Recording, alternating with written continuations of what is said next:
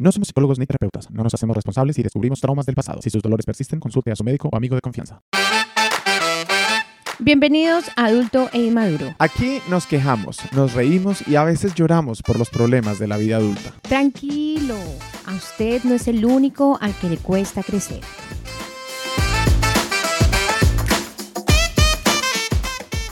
Empezamos un nuevo capítulo con la niña tomándose un Baileys. La invitada especial. Tomándose Que un lo primero que pidió fue un Baileys. Lo pri- fue lo último, porque literal lo pidió hace cinco minutos cuando ya teníamos todo listo. Ah, sí. Ay, no. ¿Ustedes cómo lo hacen sin agua? Ay, no. Con También agua. con agua. Con agua. A mí ni, ni agua me dieron a mí una. Ay, Mauro, tu agua. Pero, Comparta, no, bueno, Compartimos agua. no te preocupes. No, te preocupes, ha dicho. Manzana. Volvimos a la esclavitud, mi gente. Al negro ni agua le da. Muy cierto. ¿Cómo están? Hoy estamos contentos en este estudio. Estamos contenticos, tuvimos una sorpresa. Si ustedes siguen a Andri, eso mejor dicho estaba que no se cabía, no cabía. Que no cabía que de no la cabía dicha. de la dicha. Si la siguen en Instagram. Si la siguen en Sí, Instagram. que no me sigan en la vida real porque me daría miedo. Toca. ¿Qué más, Andrea? Usted todavía, todavía no. Usted todavía no. Pues Andri, yo, ¿cómo yo estás? feliz, hoy contenta porque tuve una sorpresa muy demasiado inesperada que fue demasiado, demasiado rara. Ajá. De- yo creo que debería yo compartir esa historia en el Instagram de Adulto Inmaduro. Sí, por favor. La voy a eh, compartir el mismo día que salga, sacamos este episodio para que sepan de qué estoy hablando porque fue una, una sorpresa muy hermosa. Bueno. Para los que no saben, la hija de Andri. Yo. Camila, Usted que no hable. no, esta niña. ella está que se habla. Sí, esta niña, estas mujeres que no hacen lo que los hombres dicen. ¿no? No, eh, la hija de Andri tiene 21 años. 23 casi. 22, yo me quedé, me quedé con la celebración de Las Vegas. Bueno, tiene 22 años, tiene 22 años y se fue a vivir a Australia. Mm. A mí lo que me parece importante re- resaltar, que ya lo voy a resaltar, eh, se fue a vivir, obviamente es la primera vez que Camila deja el nido, sale de casa, vuela alto, expande sus alas, mira a Dios a sus ojos y sonriendo dice su nombre. No es la primera vez. Es la primera vez que, que eres Deja tú la país. que sales. Ah, que me voy. sí. que eres tú la Mm. que se va. Que, es, sorry. que es el ciclo normal de la vida, ¿no? Obviamente hay que resaltar. Sí. Y volvió para contar su historia de cómo ha sido dejar el nido, mi gente. Ella no volvió para contar la historia, Volvió para pero eso. la aprovechamos hoy Sí. para que nos cuente un poco sobre eso. Camila, bienvenida. Gracias. ¿Cómo estás? Bien, ¿y ¿Cómo te sientes? Ah, ¿Sí? Jet lag. Ah, bien. Ok. Jet lag. Camila, pregunta Camila ya, importante. Camila ya fue una de nuestras invitadas hace un tiempo. Sí. Sí. Gran capítulo. Estaba Muy- más flaquita en Muy ese buen momento. capítulo. Nadie te vio porque ese video no sirvió. Ah, ok. Bueno, so- Así que no. no me vieron flaca. Toda- estos cachetes no no existían. existían. Se la Hace perdieron. un año. Y hablamos en la vez pasada de la generación Z. Sí. Camila nos dio muchos consejos de cómo no ser tan lame Mm. para la generación Para Z, el- así que si no lo han escuchado, escúchenlo. Seguimos, fallamos completamente. Sí, yo sé. Aquel día vi los um, skinny jeans en Mauricio. Él no aprendió. Y tu, aprendí. y tu peinado de, De de lado. Peinado de lado. lado. Pero em, ella, Camila, volvió hoy como invitada, adulto inmaduro. Quiero preguntar una cosa, Camila. Usted, Usted, él va a ir al grano al directamente. granito. No, no, no. ¿Hace cuánto usted se fue? Solo porque ustedes van a ver el video y la reacción de Andri y eso es llorada. O sea, mejor dicho, no hay nada más importante que la vida de esta muchacha. Obvio. Obvio, es la hija. Pero, o sea, como, o sea, volvió eso que, esa- Bueno. esa- esos videos que usted ve que el hijo está de mesero siempre y sorprende a la familia como, oh, está acá, volvió al país. ¿Hace cuánto se fue Camila? 70 días. Para ser exactos. Dos meses. Y Siete diez días. 32 horas. I don't know. No, dos meses y 10 días. Dos meses y 10 días. Dos meses y diez días. Y ahora, ¿hace cuánto no vi a la mamá? Porque la mamá fue y la dejó en Australia. Hace dos meses. Exactos. Claro, pero también hay que aclarar que Mm. La emoción del video es por la sorpresa. Porque No, no, no, obviamente yo no estaba esperando que ella me visitara. Si yo supiera que me hubiera visitado, pues sería una cosa diferente. Obviamente me hubiera dado mucha emoción y alegría Obvio. verla. Pero la llorada de todo eso fue más como por el gesto de la sorpresa, aparte que me sorprendió en el trabajo, fue No. súper inesperado. Lo siento, pero yo voy a, o sea, siendo objetivo, la llorada es obviamente porque ellas dos, aquí madre e hija, son muy, Sí, Unidas. son muy unidas y es, yo creo que es la misma emoción la primera vez que usted vio a sus papás después de haberse separado de ellos. No, yo creo que ahí no importa el tiempo que uno ha estado separado de los padres, sino que cuando uno es Yo muy cercano.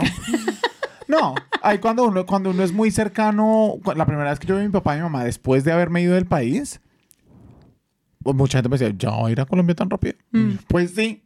O sea, esa emoción después de, de haber sido como tan cercano con tus padres, Mm. saca lágrimas a cualquiera. Entonces no, no se Sí. sienta mal. Tres Ok. mesecitos. Está Yo, yo solo quiero aclarar que yo no lloré, solo fue ella. Ah. Ay, pero acá está. Pago tiquete, entonces no me preocupe. No me Pague saca la tiquete. puerta. Ay, se le hago el ojo. Ay, No yo se- le vi no con se me ese el ojo ojo. agado. Eso no es verdad. Ay, yo No les dañes voy mi mostrar reputación. el video. Bueno, Voy a hacerle suma a ese ojo. el tema de hoy, como lo pueden ver, es. Es. Las latinas. No, no. No, el tema es latinas. salir de la casa. Salir, alzar la. ¿Cómo es? Alzar el Alzar el ala, vuelo. Alzar el vuelo. No, claro, porque lo que, lo que queríamos hablar hoy es también como, lo primero, lo difícil que es tomar una decisión de dejar la casa. Segundo, todos los retos que eso trae también. Sí. Y yo creo que como dejar las comodidades que lo que es como vivir con tus padres. Mm. Esas comodidades que, que uno muchas veces no. El privilegio, que uno no sabe que lo tiene Mm. hasta que se lo quitan a uno. Además que, claro, estamos hablando de que de pronto nos está escuchando mucha gente en Latinoamérica, que las costumbres en Latinoamérica son muy diferentes. Sí. Y uno vive con los papás hasta los 29 años, easy, Suavecito. sin problema. Suave- Vea, yo, y nadie te juzga. la primera vez que yo me vine acá a Nueva Zelanda fue la primera vez que Dejaste tu dejé nido. Mi, mi nido. La primera noche que yo pasé, me levanté al día siguiente llorando porque, porque nadie me iba, nadie me, esta- me iba a hacer el desayuno. Ay, no, madure, Mauricio.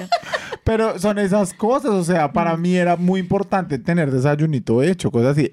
Obviamente, extraña. obvio. Mm. Obviamente yo creo que también es qué tan independiente has criado a tu hija. Mm. Ahora, ¿a usted cómo me le ha ido, niña? Hable.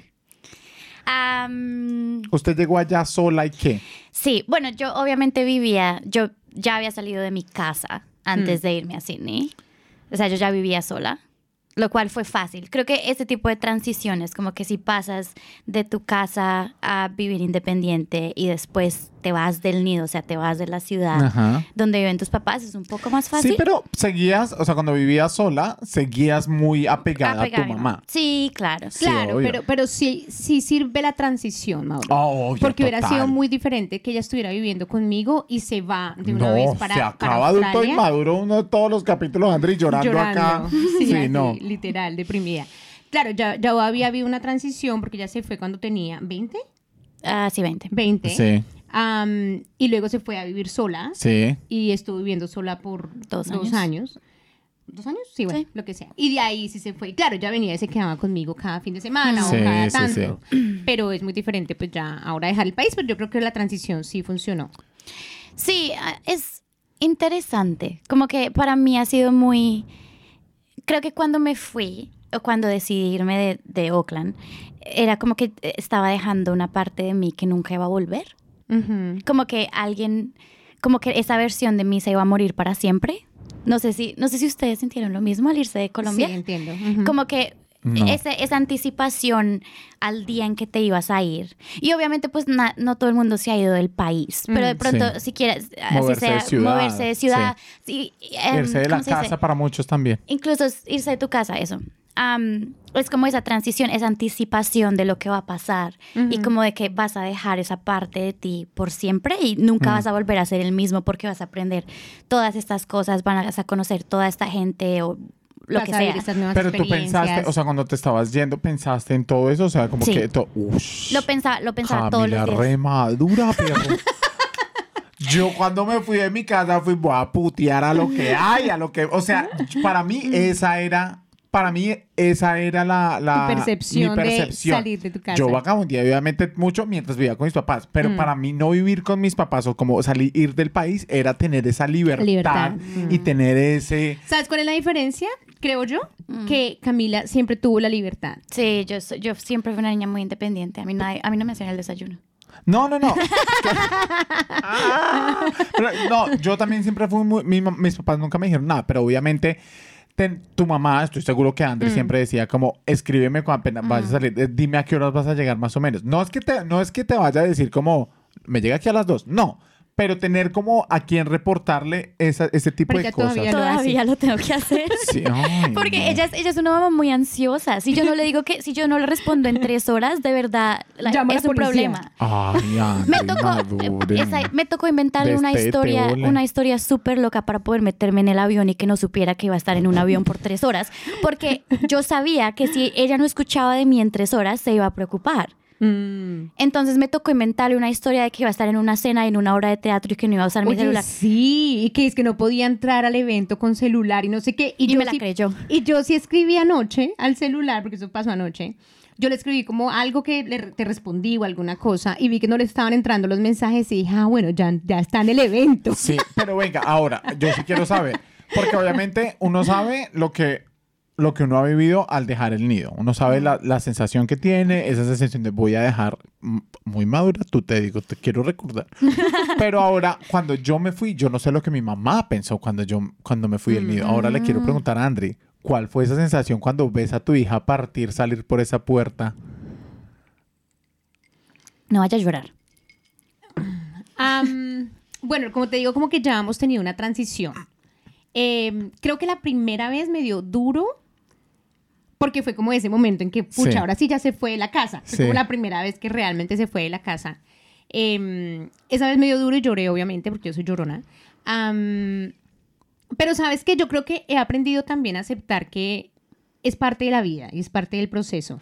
Y yo me acuerdo que esto me cambió a mí mucho la percepción gracias a, pues no es nada bueno, pero gracias a que una amiga mía murió Ujú. eh, y ella dejó a su hija de nueve años, una- la, la mejor amiga de Camila en ese tiempo.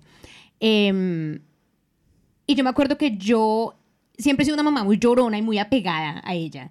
Y yo me acuerdo que yo, no sé, cuando se le cayó su primer diente, Mm. yo lloré pensando, ya se me creció la niña, se le cayó su primer En diente. esto se casa y se va de la casa. Exacto. Como que me daba muy duro verla crecer, ¿me Sí. entiendes? Era como una cosa así como que me daba angustia verla crecer. Sí. Y cuando mi amiga falleció, me cambió totalmente la percepción de eso. Porque yo decía, mi amiga se murió, no va a poder ver a su hija crecer. Entonces, como que debería ser más agradecida en vez de estar llorando cada vez que algo pasa. Sí. Como que bien, es parte Bien. del proceso. Sí. Entonces, como que ahí aprendí un poco y ya más grande también, obviamente, ya siendo adolescente y todo Sí. este proceso, como que también he aprendido como que va a ser parte del proceso, va a ser parte de la vida Sí. y va a pasar. Entonces, como que estaba un poquito preparada ya mentalmente para Mm. eso. Esa es la respuesta bonita. ¿Qué vas a decir tú? Yo iba a decir también, creo que, pero iba a ser otra respuesta bonita. Am, también creo que nosotras, por lo unidas que somos, es como que mis logros son tus logros y Mm. viceversa. Entonces, como que ella vive, like, ¿cómo se dice? By- vicariously through me. Que, vive- que ve el mundo por sus que ve ojos. el mundo por mis ojos. Aquí tú hablas español. Aquí tú no me hablas inglés. Estoy, estoy struggling. ¿Cómo se dice? Sí. Es difícil. Acá se habla Spanglish. Que Sí. habla Spanglish. Am, No, pero bueno, sí, o sea, como que yo sé que ustedes son muy unidas. A veces es un poco, ay, Mm. Como, much. basta, déjenla. Ya tiene 22 Ah, le años. hace envidia porque... le hace envidia. Ay, no, yo soy muy cercano a mis padres. Tampoco así. Pero, pero, o sea, a lo, a lo que, lo que yo quiero, sí quiero preguntar, porque cuando yo me fui a la casa, tenía esta emoción Así de vivir la vida loca y todo. Y después de dos semanas que cliqueó todo, empezaron los miedos. Y ahí fue donde empezó como, ay, fue madre. O sea, no es el, ya no es el quien me va a hacer el desayuno, ya no, no, es donde mi miedo literal es me suicido, me muero, me mato. ¿A los cuántos días me encuentro? No, literal. El o estar sea, solo. El estar solo. Sí, el estar Exacto. solo, sí. ¿Cuáles fueron esos miedos que a ustedes se les pasaron por la cabeza? A ti, por ejemplo, para ti, ¿qué ha sido ese Miedo. Ok, am, sí, mira que sí, tiene- mira que no había pensado en eso, pero sí lo he pensado. Ahora se lo hizo pensar. Gracias. No, no, no, sí, no, no, sí lo he pensado. Como que eh, no es como morirme y que estoy sola, porque pues eh, si, si yo, eh, again, si desaparezco una hora, ella se Ella preocupa. sabe, sí. Pero es más como cuando esté enferma. No me he enfermado todavía, no me ha dado como la gripa o Sí. una fiebre. no Ay, me eso es difícil. Eso, eso es Creo difícil. que eso va a ser difícil, o sea, como que cuando esté bien enferma, eso de que uno está bien enfermo y como Sí. que no quiere levantarse a- ni, ni siquiera a orinar, ni a tomar agua, ni a servirse un vaso, Sí. vaso- vaso de agua, esa parte me da miedo porque no tengo quien me cuide. Porque obviamente estoy en otra ciudad donde sí tengo amigos, pero, Pero son no tan amigos. amigos. Si no Sí. son tan amigos que yo los llamo con la con gripa, y ayuda, sí, como Sí, que sí, esa sí. parte la he pensado y me da miedo. No, y ni así. O sea, un amigo puede ser muy amigo. Mm. Muy amigo. El amigo te va a decir, dame tres horas, termino lo que estoy haciendo y voy, te Sí. sirvo el agua. Sí. O sea, la persona tiene una vida también. Tu mamá, con ese amor de mamá o papá, Exacto. va a botar todo Claro. para ir a auxiliar. Para mí es igual, para mí también es como ese miedo de que ella necesite algo y que no estemos ahí. Mm, Que me rompa una pierna. Sí, y que cualquier sí. cosa. Ok, ¿quién me lleva al hospital? Me toca llamar a una ambulancia. Como que obviamente yo comparto casa con dos chicas, pero casi ni las veo a veces. Mm. Y como que no siento que les puedo decir como me lastimé, tengo que ir al hospital. O simplemente, el año pasado terminé en, en la sala de emergencias como dos veces, tres veces yo. Mm. Am, y tenía amigos que terminaban en la sala de emergencias y era como que yo, uno quiere a su mamá con uno. Obvio. Uno no quiere a un- una persona que conoció hace dos meses con uno. Mm, Esa sí. parte es difícil. Pero pues, Bueno, en cuanto a, digamos, bueno, obviamente esos son cosas y son miedos que, que no han pasado. No han pasado, Son cosas sí. que están en la cabeza y uno, y uno piensa en eso, pero ya uno dice, bueno, esperemos que no pase nada Sí. de ya. No, pero, pero Pero, pero, por ejemplo, en cuanto lo que iba a decir es como en cuanto a verdaderos, verdaderas situaciones difíciles. cosas que han pasado. Sí. Bueno, han pasado dos meses, no creo que... Sí, no han pas- no han pasado. am, Pero no sé, por ejemplo, yo cuando me fui de mi casa, yo tenía 18, yo estaba embarazada. Em, yo tenía cinco meses de embarazo. Ay, no, es que esa forma de abrir vuelo también, ustedes ya no me voy con todo. Y yo me acuerdo que esa primera noche que yo me fui de la casa, a pesar de que yo no era tan cercana de mi con mi mamá, Ujú. porque la relación de mi mamá y yo es como, era como un poco más Sí. fría, un poco más abierta. Yo me acuerdo que esa primera noche yo lloré. En la, se, me agua, se me agua el ojo y todo, pero es que también es que estoy en esos días. Sí, sí, sí. Pero yo me acuerdo llorando esa noche, yo decía, pero ¿por qué lloro si yo ni siquiera, o sea, como que ni siquiera Sí. estamos como tan cercanas? Pero es como que, obviamente estás dejando lo que dice Camila, estás Sí. dejando esa parte de ti que ya no, no vas a volver nunca a esa parte, jamás vas a volver a ser Esa la persona. niña, así, la, la niña de tu mamá o esa persona que eras cuando vivías con tu mamá mm, o con tus padres. Esa, eso como que se muere, ¿me entiendes? Sí. Y yo creo que yo lloraba era pensando en eso, como ya, se murió, ya, esta es una nueva vida. mm. Y era la vida de tener un esposo, de, de ser una mamá, de ser un adulto, Mm. a las malas, a los Ay, 18, no. ¿me entiendes? Como que... Vea, a ver, a- Ahora que tú mencionas eso, cuando yo me vine para Nueva Zelanda, yo nunca, o sea, no, o sea, como que nunca pensé en eso, pero sí decía como voy a extrañar mucho a mi mamá, voy a extrañar mucho a mi hermana, a mis amigos, todo, aparte como que fueron como 20 personas al aeropuerto, me pegué una sola llorada, o sea, yo estaba chille, que chille, que chille, que cuando estaba entrando en migración, eh, había un argentino atrás mío, yo le dije, ponga de condón, no, no, no, no, no, no, había un argentino atrás mío y él me dijo, él me dijo como, che, pero no te vas para la cárcel. Te vas a otro país, cálmate. Y yo, ahí hice el clic. Dice, oiga, sí. O sea, Sí. usted tomó esta decisión. Obviamente va- vas a, te va a dar duro, te van a hacer falta, todo, pero tú tomaste esta decisión, tenga las ticas para irse del país y vivir lo que ya se le viene encima. Y disfrute, o sea, de aquí para adelante todo lo que pase, malo o bueno, le va a servir. Ahí cambié, gracias a un desconocido. Gracias, argentinos. Gracias, argentinos, Si nos estás escuchando. Se lo Aparte agradezco los un argentinos montón. no tienen peros en la lengua, No, ¿no? para nada. Pero se lo agradezco un montón porque mi papá ya me lo había hecho como vaya, disfrute, no sé qué, y uno, "Eh, pero yo te voy a extrañar, no sé qué, y todos, pero, o sea, cuando te lo dice alguien de forma objetiva, Sí. ahí es donde uno como que, pa, le salpica el cucurico. Mm. ¿Sabes que yo casi no lloré cuando dejé Colombia?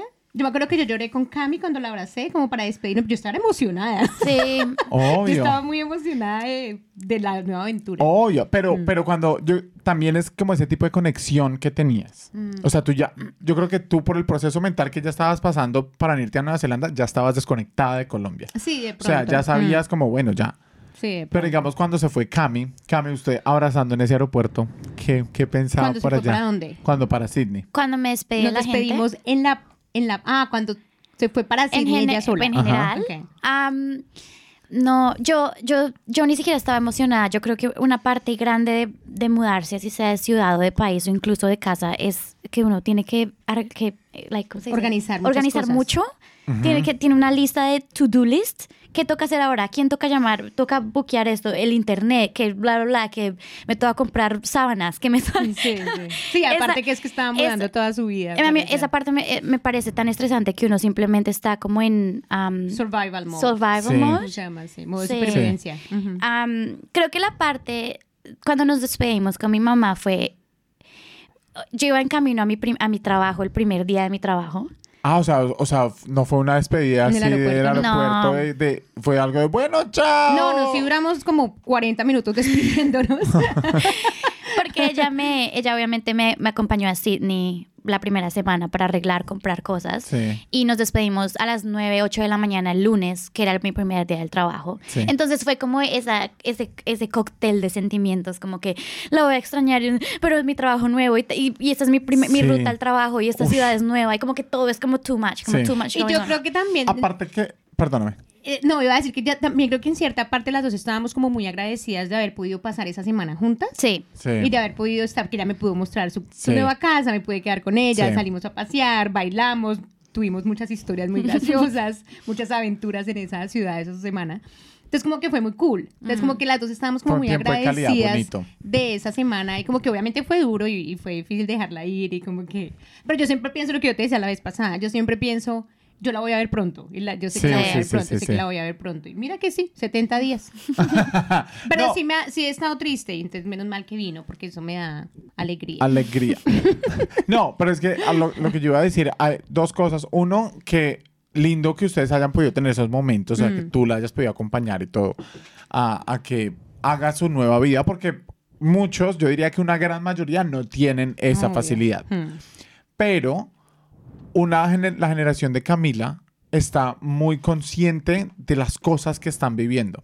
O sea, para mí, si yo estuviese empezando un nuevo trabajo, si estuviese cambiando de casa, si estuviese saliendo del país, una nueva ciudad, para mí todo eso es algo que va a pasar. O sea, como que para- yo diría, podría hablar por mi generación en esos momentos que para, para mí no es como, ay, no, algo no va a empezar en un nuevo trabajo, tengo una nueva casa. No es como, sí, me cambié de casa, estoy empezando un nuevo trabajo. Mm, ¿Me como que no entiendes? lo sientes. Como que, exacto, no eres consciente que eso también es carga emocional para ti. Mm. Entonces, el hecho de que sepas que todo eso es carga emocional, más la despedida de tu mamá, yo creo que te hace como, ok, está bien sentirse triste, Sí. está bien sentirse como, ay, ahora qué va a pasar. Sí, y para mí fue más como el proceso de, ¿cómo se dice? Eh, grief. Duelo. Duelo, el proceso de duelo. Como que yo- nosotros sentados Sí. con nuestros amigos, con mi tía, un día tomando o comiendo, lo que sea, y yo los miraba a cada uno y yo decía, no los voy a ver por algunos meses. Como que yo, Sí. like, de verdad viví ese duelo y como que estuve bien presente tratando de, de, de- de sentir lo que estaba pasando y de ver a todos bien y mirarles las caras y escucharles las voces, porque pues eh, como que cuando uno está en un cuarto con la gente que ama, como que uno sabe que eso no va a pasar, eh, ¿cómo se dice? Anytime soon. Prontamente Sí. Era más como que ese duelo y yo y me despedí de mi casa y me despedí de la ciudad. Pero pues todo fue muy fácil de dejar ir porque es algo emocionante. Yo creo que los nuevos comienzos son demasiado emocionantes, así Sí. sean que me voy a la casa de la esquina eh, del- a 10 minutos o que me voy a otro país. Como que siempre vas a conocer gente nueva, vas a ver espacios nuevos, vas a aprender cosas nuevas. A mí, a Mm. Creo me que igual es más cool. difícil como para el que se queda. Sí, 100%. ¿Cierto? Porque Sí. el, el que se va, pues está viviendo esas nuevas experiencias, Sí. está, no sé, conociendo nueva gente, está, está ocupado también Sí. con cosas. El que se queda, se queda y todo. Sí, el- Sí. Pero hay algo, Con el hay- vacío. Hay algo que a mí, al irme del país y al abrir vuelo, y creo que a mucha gente también como que he pasado, que no ha salido del país, pero que como que abrió vuelo, es lo que yo te decía cuando estábamos planeando esto, y es que la gente, la vida de la gente sigue también. Mm. O sea, muchas veces uno cuando vuelve, como que le toca encontrar el espacio para verse con la gente, porque uno es, porque la, la vida del resto del mundo Vuelve. siguió sin uno. Mm. O sea, sé que soy importante para ustedes, pero no soy el centro de atención. Y yo creo que eso, eso, eso es un aprendizaje gigante de alzar el vuelo. Es no eres el centro del mundo. Eres el centro de tu vida completamente, pero la vida de tu mamá sigue, la vida de tus amigos sigue. Y eres una parte importante para ellos, pero cuando vuelvas van a estar felices de verte, pero no van a parar toda tu vida para estar contigo. Y eso me parece un aprendizaje hermoso. Sí, sí. Hermoso. Bueno, usted en estos meses, ¿qué ha aprendido? Dígame, ¿qué ha aprendido? A vagabundear. ¿Qué he aprendido? Creo que he aprendido que uno solo se tiene a uno mismo. Como que, como Mm. que a mí me, la he pasado tan chévere. Como que obviamente ha sido un poco difícil. Yo no diría que ha sido muy difícil, pero he estado yendo a fiestas sola y hablando con gente sola. Como que Hablando con extraños. hablando con extraños, sí.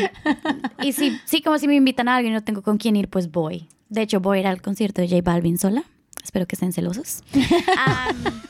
Si alguien está en cine, quiere ir con ella. no, quiero ir J sola. Balvin. Ay, obvio, sí Ah, sé.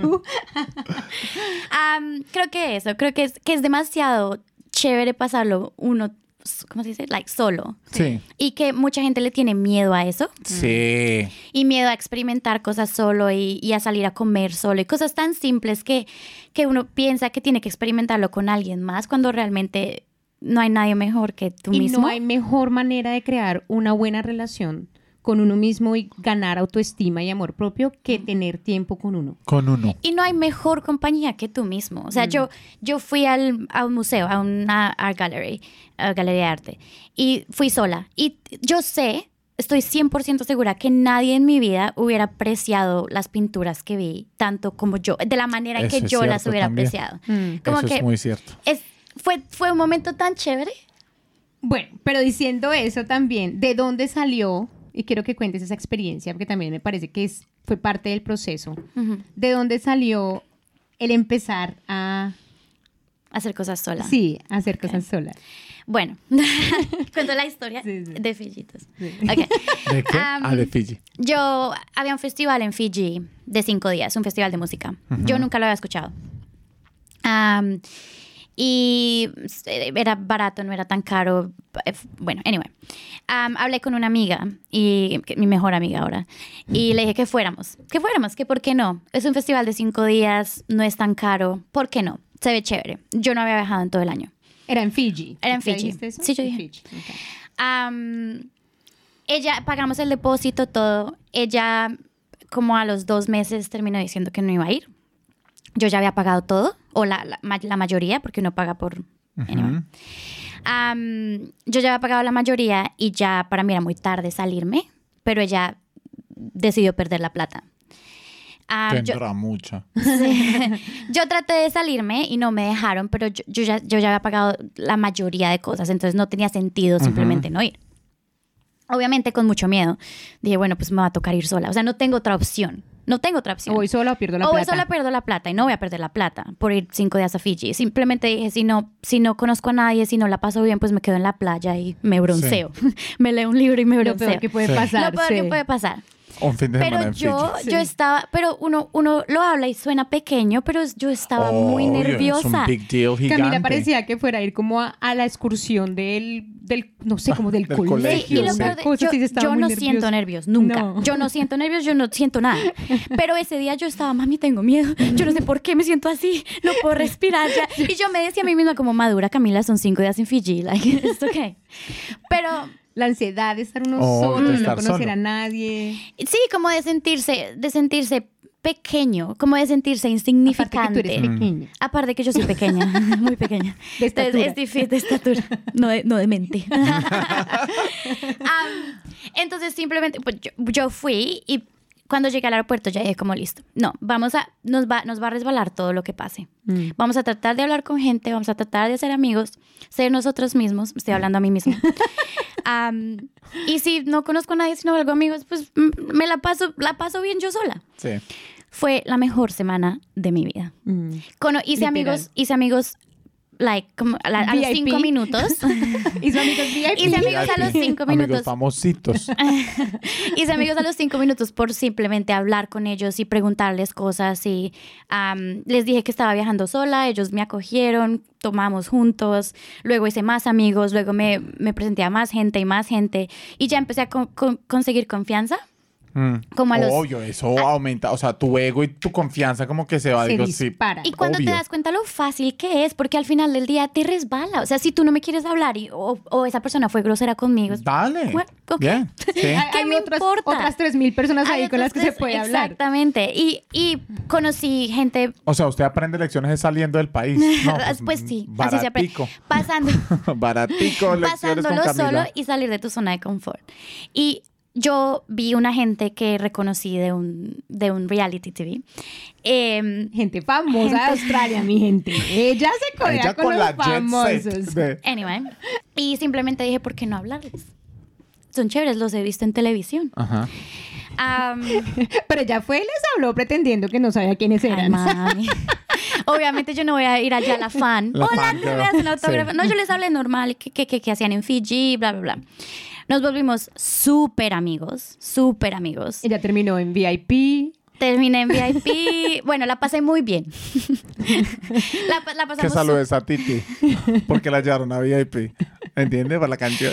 No, pero la, la pasé muy bien y como que conocí mucha gente de muchos países diferentes, Ajá. gente que viajaba sola, cómo, cómo fue su It's a experiencia. thing. Sí. O sea, la Ah. gente viaja sola. Y pasa, obviamente uno, uno como mujer da más miedo viajar solo, Sí. ¿no? Y yo nunca quise hacer ese, ese backpacking en, en Europa porque no, no me parece seguro. Entonces, eso fue una, una oportunidad excelente de pasar Nunca sola. quise. Ella habla como si tuviera 40 años. Sí, ya ya perdí la oportunidad Perdí. de backpacking en madre, Europa. pobrecita. No backpacking anymore. Um, eh, el, hecho es, el hecho es que conocí a gente muy, muy chévere de Sydney y ellos fueron... La, yo ya estaba pensando en venirme a Australia y ellos fueron la razón por la que decidí venirme a, eh, irme a Pues Sydney. no la razón, pero como que dijiste como que... Yo me iba a ir a Melbourne. Mm. Ellos fueron la razón por la que yo me fui a Sydney. Ah, Um, y- influenciable la niña. pero desde esa Pues semana... de hecho, yo fui la que le dije. sí, ya me dijo. ¿Por qué, no, me- por qué no te vas para cine ya que tienes amigos allá? Y ella, pero será, pero ¿para qué no? Igual es que no es que tenga amigos. Yo, pues tiene más amigos que en Melbourne. En Melbourne, Bueno, ¿cuántos pues, amigos sí. tiene? Cero. O consejos de una madre. Pero li- literal, y suena muy exagerado porque uno, uno lo habla, ah, ok, un viaje a Fiji, pero fue, me cambió la vida y me cambió el tipo de confianza que tengo y la manera en que yo, eh, ahora literal voy a todo No, lado sola. Exacto, y te dio como una base importante para poder empezar tu vida en Sydney. Sí, sí, y, y- y el, simple, el simple hecho de salir de tu zona de confort y de hablar con gente, de, de estar uno mismo. Y hay una cosa que escuché en un podcast, podcast, otro podcast, que... ¿Cómo así? ¿Usted escucha otro podcast? Ay, perdón, estaba, era en inglés, en Ah, inglés. Ah, ok. Ah, que, le- que cuando, que cuando tú te das la oportunidad de estar en un grupo de personas que no te conoce, es cuando la persona verdadera tuya, la, tu personalidad verdadera sale. Eh, no creo que sea eso. Claro no que creo sí. que sea verdad.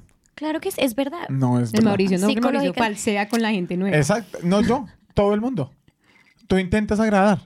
Sí, pero estamos hablando, obvio, pero estamos hablando de un periodo de tiempo largo, donde estás solo. Ahí, es, ahí es cuando sale Ah, tu verdadero yo. Mm. Um, y, eso, y eso lo sentí yo. Yo siento que, em, bueno, nos estamos yendo off track, pero yo siento que eh, la mayoría de personas cuando están alrededor de su familia tienen esta persona que son Sí. y, y luego están con tus sus amigos y son esta persona. y- Sí. pero cuando están solos, se dan cuenta de muchas otras cosas que no, no sabía que, que eran o que pensaban. Es como que, es como que cuando uno está solo, se da la oportunidad de ser uno mismo. Sí, de Porque cuando, uno, conocerse. porque cuando uno está con los padres, por ejemplo, estás en el rol de hijo. Cuando que, estás con la mm. pareja, estás en el rol de pareja. Eso, eh, yo eso lo entiendo, pero hay algo que yo... Es que no, no sé si, que- si fui yo y algo que aprendí cuando salí de mi casa. Y es que en mi casa siempre a mí me habían enseñado como con tal de que a ti te vaya bien académicamente o con tal de que a ti te vaya bien, digamos, ya en la vida adulta, como en el trabajo, no importa. Y me acuerdo que mi papá iba y ponía la cara por mí en el colegio y decía, ah, el niño rompió tres puertas, no me importa cómo le ha ido académicamente. No, excelente. No importa, yo pago las tres puertas. Mm, O sea, él, para, para mi papá, y eso fue lo que él a mí me, me enseñó, como con tal de que académicamente te vaya muy bien, en comportamiento y el resto de, de- no me importa. Entonces, para mí, yo me puedo emborrachar y puedo hacer lo que se me dé la gana después de que salga del trabajo. Puedo hacer lo que quiera con tal de que en el trabajo yo esté respondiendo. No, papito. Porque la vida te pasa factura Sí. y el cuerpo te pasa factura. No es sostenible work hard, party hard. No, no Acá es sostenible. Aquí esto es un programa en español. no, pero no es sostenible. O sea, es, lo haces durante seis meses Mm. y ya después de eso pasa, pasan problemas. Te, te- se lo aseguro que pasa algún problema donde vas a decir, jue madre, creo que me pasé. Mm. ¿Pero de qué estás hablando? ¿A qué te refieres? A que, a que cuando estás solo, sí, puede que reconozcas todas estas cosas, pero también te das cuenta que no es lo que te, no es lo que te estaba, lo que te enseñaron o, o, o la persona que puedes llegar a ser cuando no estás con tu familia. Porque cuando uno no, no está con la familia, especialmente si vienes de países como Colombia o países católicos o países con, con, con una cosa moral muy alta, te das cuenta que uno lo que quiere necesita es libertad para empezar a hacer pendejadas. Y uno con el libertinaje hace muchas cosas que pueden terminar muy mal. Ok, entiendo a qué te refieres. Entonces, ah, para mí ahí es obvio, sí. Uno estando solo se conoce mucho, pero estando solo uno también comete muchos errores Sí. que de, aprende. O aprende o aprende, eso sí.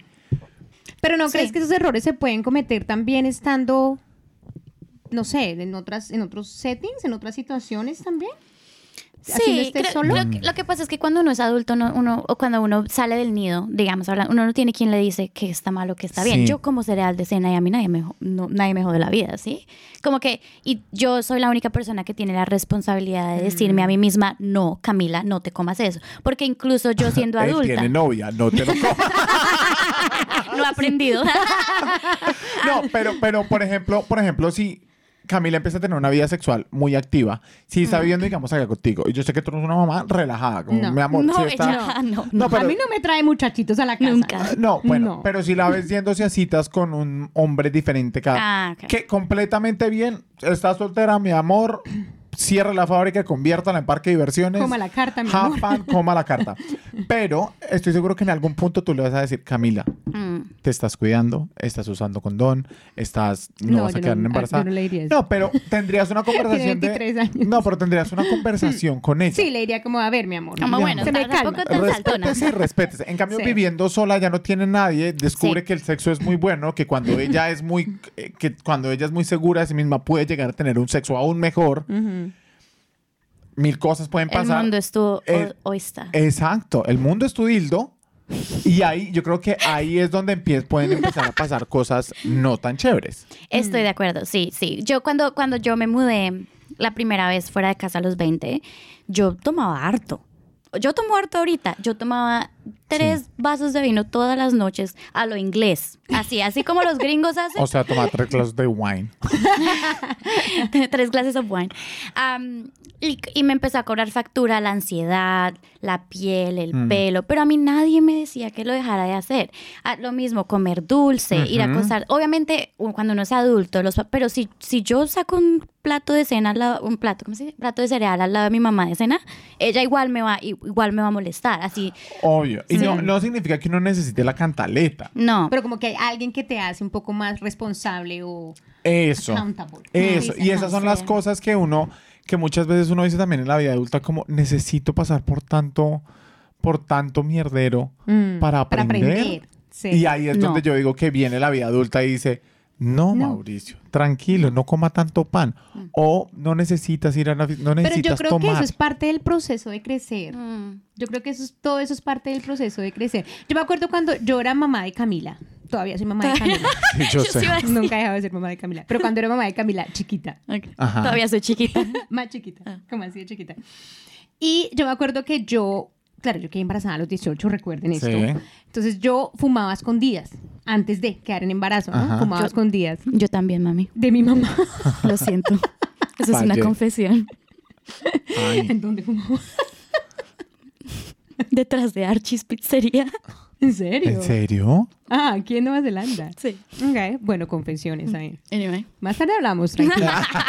yo fumaba escondidas de todo el mundo, de mi mamá, bueno. Y yo me acuerdo que yo ya me volví mamá, ¿cierto? Y yo estaba sola en la casa y Camila estaba dormida o algo, ya tenía como dos Sí. años. y me entró la gana de fumarme un cigarrillo. Yo no había fumado en mucho tiempo. Ajá. Y fui y me compré un cigarrillo. Y me, y me lo prendí al cigarrillo y me supo a popó, me supo horrible. Ajá. Y pensé, pucha, pero es que lo puedo hacer. Me puedo fumar este cigarrillo y nadie me va a decir Ajá. nada. Y vea, me lo fumo. Eh, sí. ¿no? Y no pude fumármelo, lo apagué y decía, pucha, estoy madurando, ya estoy creciendo. Eh, estoy- decido no. Me estoy volviendo una persona responsable, un adulto responsable, porque ya no hay necesidad de hacer ese tipo de cosas. Entonces tú decides no hacerlo. Exacto. Sí. Es como que se aprende también y me parece que eso es como parte del proceso de crecer. Sí, pero es que, es que mi papá es una persona muy sabia que a mí me decía, no todos los dolores son necesarios para aprender. 100%. Y, y eso hace también parte de crecer.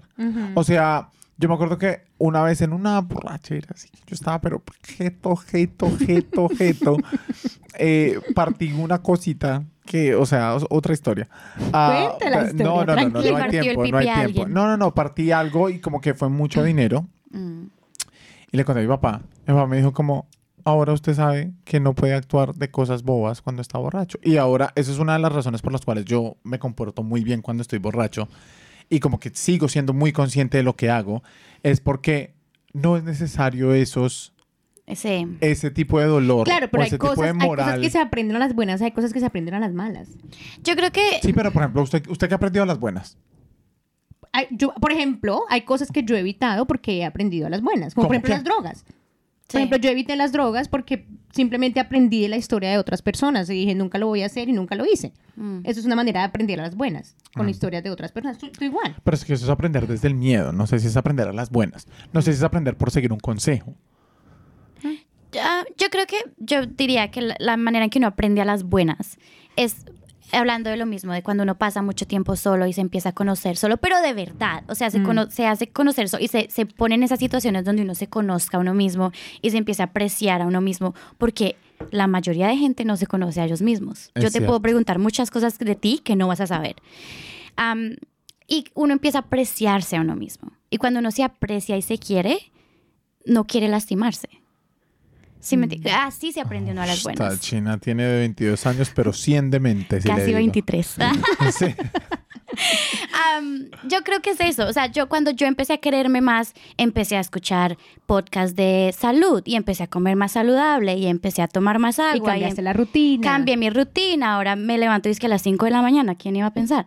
Pero simplemente es porque me quiero, porque me, me conocí y, y me caigo bien. Y, y así Me- como, te aprecias más. así te como amas cua- más. cuando uno cuida a la gente que uno aprecia, cuando uno se aprecia a uno mismo, pues uno empieza a cuidarse a uno mismo. Sí, a mí me parece un poco de tu generación eso de me levanto a las 5 porque me amo y como bien porque me amo y al- todo porque me amo. Y, ay, ay, ya, tampoco te ama No te tanto, no tanto. te ames, sí, no se ame tanto que sabemos que no. Pero sí, entiendo, entiendo, entiendo el mensaje detrás. Bueno, mi gente, Bueno, vamos a ir con la sección de la hoguera. la hoguera. Antes de irnos a la nueva sección, queremos recordarles que nos puede comprar un café O 10. o adquirir una membresía desde nuestro perfil de Instagram, arroba adulto inmaduro. Puede donar desde 4 dólares y ayudarnos a crecer este hermoso proyecto, compartir su experiencia en la vida adulta o pedir un consejo si es necesario. Recuerde, esto nunca va a reemplazar la terapia que usted necesita. Esta es la hoguera. Aquí va a escuchar lo que muchos piensan, pero pocos se atreven a decir. Si se siente identificado, no es coincidencia. Estamos hablando de usted. Bueno, mi Andri, para esta sección de la hoguera vamos a mandar a la hoguera a ese tipo de gente que alza el vuelo y se va. O de pronto los que nunca se van. Entonces, usted, ¿a quién va a echar a la hoguera, Andri? Camila. Yo Camila. pensar. Ok. Ah, yo echo a la hoguera a los que salen de la, de su- de la casa de sus padres, salen Ujú. del nido, pero todavía dependen mucho en sus padres. Ay, sí. Ay, sí. que todavía Yo- les pagan la renta, que- todavía les ayudan. que les pagan la renta, que les pagan el teléfono, que les pagan el seguro médico, que... Mm. Que, Que que la salieron, de la, del nido, pero no really. Mauricio. Mauricio. No, no, no todavía, pero la primera vez Por un que tiempo. salí del nido, Mm. cu- cuando tenía 21, yo salí, salí del nido, entre comillas, a los 22 años. Ah, salí, salí, es que no dormía con mi mamá. pero me pagaban la pagaban gasolina, me pagaban semestre, me pagaban todo. Sí, o sea, lo hacen casa. independien- independiente, pero falso. Independientemente falso. Sí, o sea, sigues, eres un, un estudiante con buen salario. Sí. Sí, es Un estudiante con buen salario. Sí, Sí. eso es a la hoguera. Eso es a la hoguera A total. Mauricio, vete a la hoguera. Mauricio a los 21. Ah, Mauricio. los ven- No, o sea, obviamente yo entiendo que también muchas veces cuando estás por fuera del país, los papás los hacen por amor y porque tú no pases No, necesidad. y también a veces los niños necesitan estudiar, necesitan irse para la ciudad a estudiar y obviamente pues los papás necesitan ayudar a sus hijos Obvio. con su universidad. Obvio. Pues como que tiene sentido también porque están estudiando.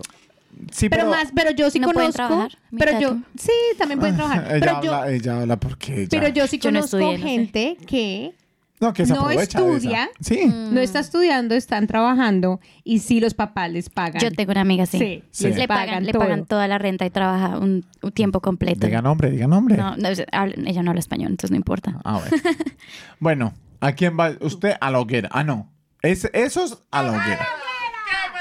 Yo voy a echar a la hoguera a la gente que se va de la casa y nunca llama a los papás. Esa gente, esa gente en serio me duele. Que, que yo he visto acá mucho en Nueva Zelanda que uno es, oye, ¿ya hablas cuánto, hace cuánto hablas con tus padres? No, no, hace seis meses, no. Y uno está, "Ah, amigo, ¿y qué tal se murió y no sabes? O sea, mi papá me enseñó mucho, mi mamá también me enseñó mucho que, o sea, no espero que me llames todos los días, Mm. pero una vez a la semanita, Mm. una vez cada dos semanas, no, ni siquiera cada dos semanas, una o dos veces a la semana, como tus papás se están volviendo viejos, ya estás lo suficientemente lejos para como que no estás compartiendo tiempo con ellos, pégales una llamadita. Esa era yo. Lo siento, papi, te voy a llamar. lo llamaba a mi papá. No, pero es que es eso, o sea, tú no sabes, no sabes cuándo lo vas a volver a ver. Mm. Eh, por lo menos chequear cómo están bien. Y eso, esa, a esa gente la quiero echar la hoguera porque obviamente eso no se pide. O sea, Sí. eso se construye entre relación padre-hijo. Pero tú que eres el joven, tú que sabes cómo manejar el WhatsApp bien, tú que sabes, sé, be the bigger person. Como, llama a los papás, o sea, no se te cae nada. Un minutico, hola papá, ¿cómo estás? Bien. Ah, bueno, la buena, bueno, listo, chao. Ya, punto. Salió, dejó al papá feliz, ya, todo bien. A la hoguera. Ah, la hoguera, Lo perdón. siento, papi. Ah, yo voy a echar a la hoguera a estas personas que se van de la casa, sobre todo cuando se van de la casa con una pareja, Ajá. y tienen una pelea con la pareja Ah. y se devuelven a la casa. Ajá. Y se quedan en la casa cada vez que pelean con la pareja. Vuelven a la casa. ¿Usted Y se van a la casa cada ocho días porque pelean con la pareja. No, no, no. Y vuelven. Y vuelve, basta. No, No. No. me da Si se fue de la casa, se si queda se fuera. fue de la casa y está viviendo con una pareja y pelea con la pareja, se mama al quedarse con la pareja en la casa Sí. y arregla la situación. Uno no corre a la casa de la mamá cada vez que pelea con la Ese, pareja. ese tiene que ser otro capítulo, vivir con la pareja es difícil. Eso es otra cosa. Ya hay uno. Pero sí. ¿Ah, sí? Ah, perdón. No. Ustedes no se acuerdan. bueno, ¿a quién más vas a echar? Esa gente a la hoguera. Ah, uy. Pero tú, pero tú te estás acordando de alguien, alguien que conocemos. Pero familiar. Ah, Ah. ok. Familiar, familiar. Que corran de la mamá. Sí. Saludito a mi familia que me escucha desde Leticia. ¡Más horas! Ah, yo echo a la gente Echas a la hoguera. a la ¿qué? What? Echo a la gente a la hoguera. Echo a la, a la hoguera la gente que nunca se va de la casa. A los bombril. A los bombril que se bombril Sí. que se que se esperan hasta agringadita. No, casarse. ese es muy colombiano. Sí, por eso, Bombril es tan muy gringa. colombiano. No, pero es que yo no lo entiendo. Aparte, es como de los 80. como de los Además de 90, que, Mauricio, además de que es que yo no me imagino vivir con mis papás tan uh, qué aburrido. Like, como que En realidad, o sea, para esa gente es como. No, o sea, Es no- lo normal. es- Es lo no, normal. aparte no hay preocupaciones. Mm. mm, O sea, para, yo creo que la mente de ellos funciona así como. No hay preocupación de qué, qué. Y es como lo normal, es como lo que ellos saben, es como lo que, lo que todo el mundo hace, por ejemplo, en Latinoamérica. Muchas- Pero bueno, mucha hay gente. mucha gente y yo creo que los bombril son más esos que ya pasado 30, ya hicieron su máster, su PhD, Sí. ya están trabajando Sí. y todavía viven con los O papás. sea, mi amor, chiquito, sal. Corre. Corre, corre, corazón. Sí. ya hora de irse. Sí. Sí, Yo a voy a echar a la hoguera a alguien que yo creo que aquí Andrés se va a ir para la hoguera. y Camila se va a ir para la hoguera Ah. también. Yo voy a echar a la hoguera a los que se van de la casa, pero pasan de cama sencilla a cama doble.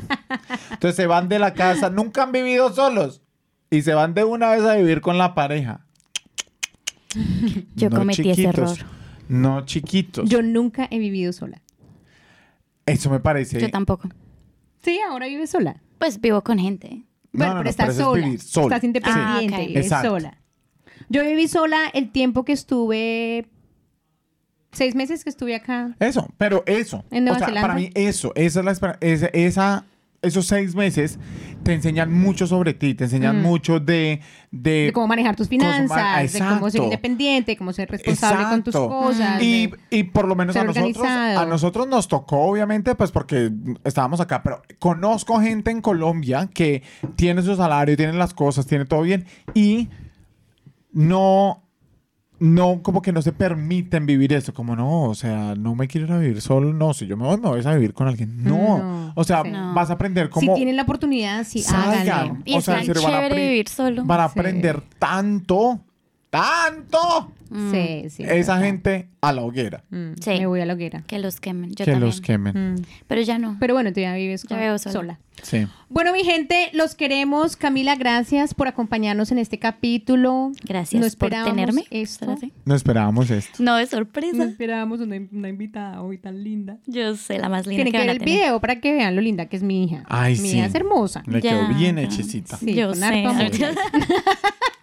¡Pujo! Se no tiene, el papá no tenía pipí, si no sino tenía pincel.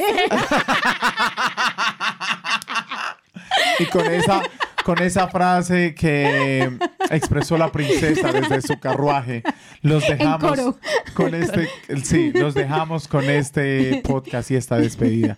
Muchas Los gracias. queremos. Chao.